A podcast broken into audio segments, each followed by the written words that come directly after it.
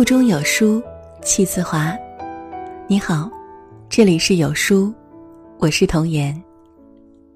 今天我要为您分享的文章，是来自穆洛西的。你妈都不同意的婚姻，就别结了。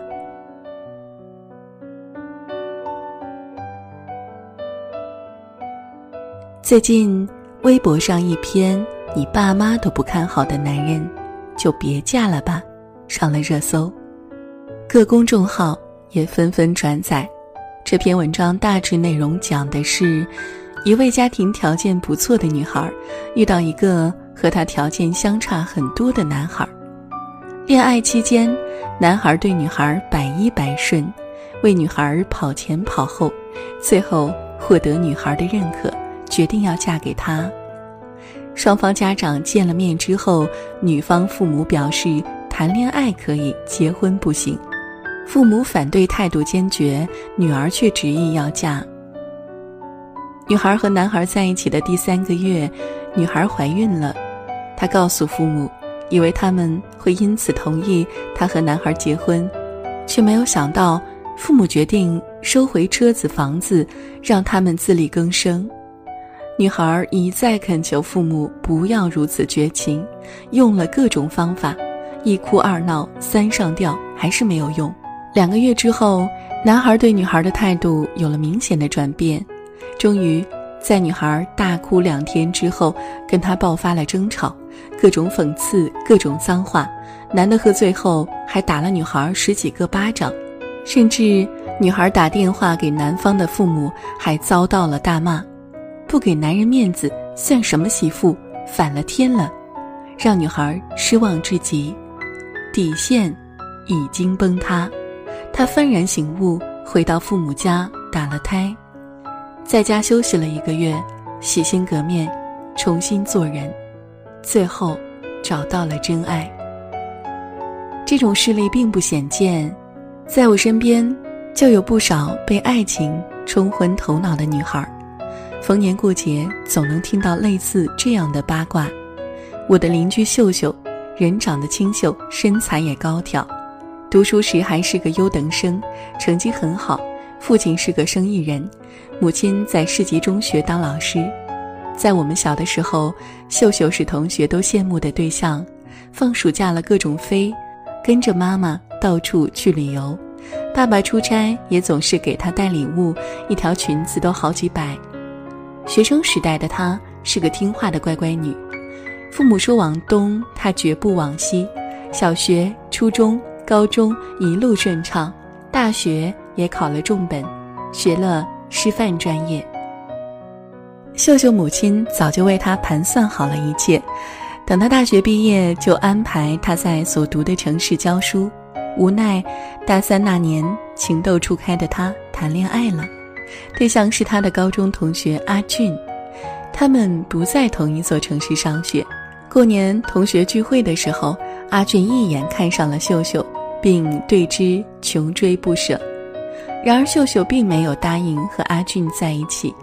阿俊的家庭条件并不好，有两个弟弟，父亲在家杀猪，每天骑着摩托车再到镇上卖了换钱，母亲则在家里种田。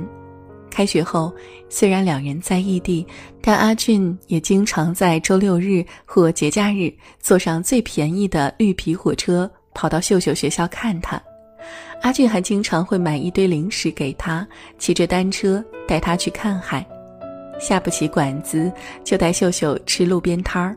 每到秀秀例假，阿俊都会提前从网上买好红糖寄给秀秀，让她记得煮着喝。冬天冷，阿俊便从网上多买了一床棉被寄给秀秀。秀秀表示：“你的钱应该留着当生活费，我不贪图你的东西。”而阿俊却说。我喜欢你，就想把我所有的一切都给你。阿俊的这番话和嘘寒问暖，将秀秀感动哭了，最后便答应了和阿俊在一起。在一起之后，阿俊的热情并没有减退，继续保持原样，这让秀秀一度认为自己遇到了真爱。学生时代的爱情纯洁的像一张白纸。没有任何彩色笔的勾勒，没有金钱，没有利益，也没有现实。他们就这样坚持到了毕业，跨过了异地恋，终于生活在了同一座城市。很多人都说，如果一段感情跨过了异地恋，那就证明是真爱，就结婚吧。毕业后，阿俊和秀秀住在了一起。男方父母知道后，表示让两人赶快完婚，生了孩子可以交由他们带。在这之前，秀秀压根儿没跟父母说过阿俊这个人。秀秀觉得爸妈肯定不会那么容易就答应他们在一起的。阿俊表示，父母说的有道理，便对秀秀说：“你放心，婚后我也一定会对你更加好。”在男方的急促紧逼下，秀秀妥协了，跟爸妈说了结婚的事儿，还说了男方的家庭情况。父母当即就表示不行，特别是他的妈妈态度更是强硬，说为了秀秀的未来，坚决不同意他们结婚。秀秀觉得父母思想封建，根本不是为自己考虑，啪的一声将电话挂了。秀秀铁定了要嫁给阿俊。不管三七二十一，背着父母跟阿俊去领了结婚证儿。他的妈妈接到这个消息都气晕了过去，说要跟女儿断绝往来。秀秀也丝毫不在乎。而事实证明，冲动是魔鬼。两个家庭条件差异太大的人，对待事情的看法也有着太大的不同。婚后的他们相处的并不融洽。阿俊每个月只能领四千多的工资，还要贴补家用，根本所剩无几，更别提会对秀秀好了。后来事情发展到，秀秀在淘宝买几件衣服，都会被唠叨好几天。大夏天的还不让开空调，说电费太贵，吹风扇就好。发了工资也不能下馆子，说浪费钱，要留着钱生孩子。他们开始因为钱无休止的争吵。阿俊染上了抽烟、喝酒、赌博的坏习惯，常常半夜才回家，带着一身的酒味儿。赌博输了，就拿秀秀出气，打得他鼻青脸肿。活泼开朗的秀秀，活生生变成了一个怨妇，而他的朋友圈也从之前晒美食美景，变成了，哎，这种日子。真没法过了，失望攒多了就离开了吧。各种怨气连天的叹息。再次见到秀秀，她已经是两个孩子的妈妈了。她一手抱着小宝，另一只手拉着大宝，脸上的胶原蛋白都变成了皱纹，往日的风采也不见了。我突然想起秀秀妈妈经常说的：“对你再好。”没有任何保障的婚姻，婚后也不会幸福。如果秀秀当初听了妈妈的话，她现在的生活不会是如此吧？没有爱情的婚姻，如同两具行尸走肉的躯壳，毫无温度；而只有爱情，没有物质保障的婚姻，也不会幸福。说白了。结婚无非就是要找一个物质基础相差不多，并且能一起成长奋斗的人。而妈妈作为过来人，深知感情有着很大的欺骗性，经不起现实的考验，也明白经济上差异太大，对各种事物的认知能力也会有很大的不同。这种差异会直接影响婚姻的长期发展。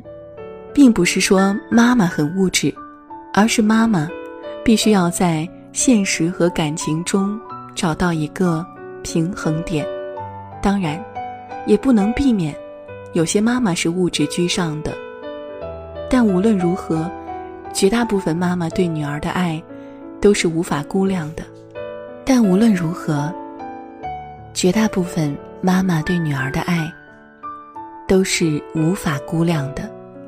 他们十月怀胎，一把屎一把尿，将女儿拉扯大，看着女儿从嗷嗷待哺的婴儿，到上幼儿园，再到小学、初中、高中、大学，寄予了多少心血和疼爱。正因为同样是女人，妈妈更加不忍心女儿在婚姻的道路上走弯，想亲手将女儿的手交付给他认可的男人，希望女儿青出于蓝而胜于蓝，过得比自己幸福。很赞同那句：“如果一个人只是对你好，你便想嫁，那么有一天他对你不好了。”你便一无所有。真正对你好的男人，是能够满足你基本的物质生活的。如若连这一点都不能满足，对你好，也只是空头支票。别傻了，姑娘，别被爱情冲昏了头脑，也别被情话蒙蔽了双眼。余生那么长。你应该参考妈妈的意见，和真正对你好的人一起走。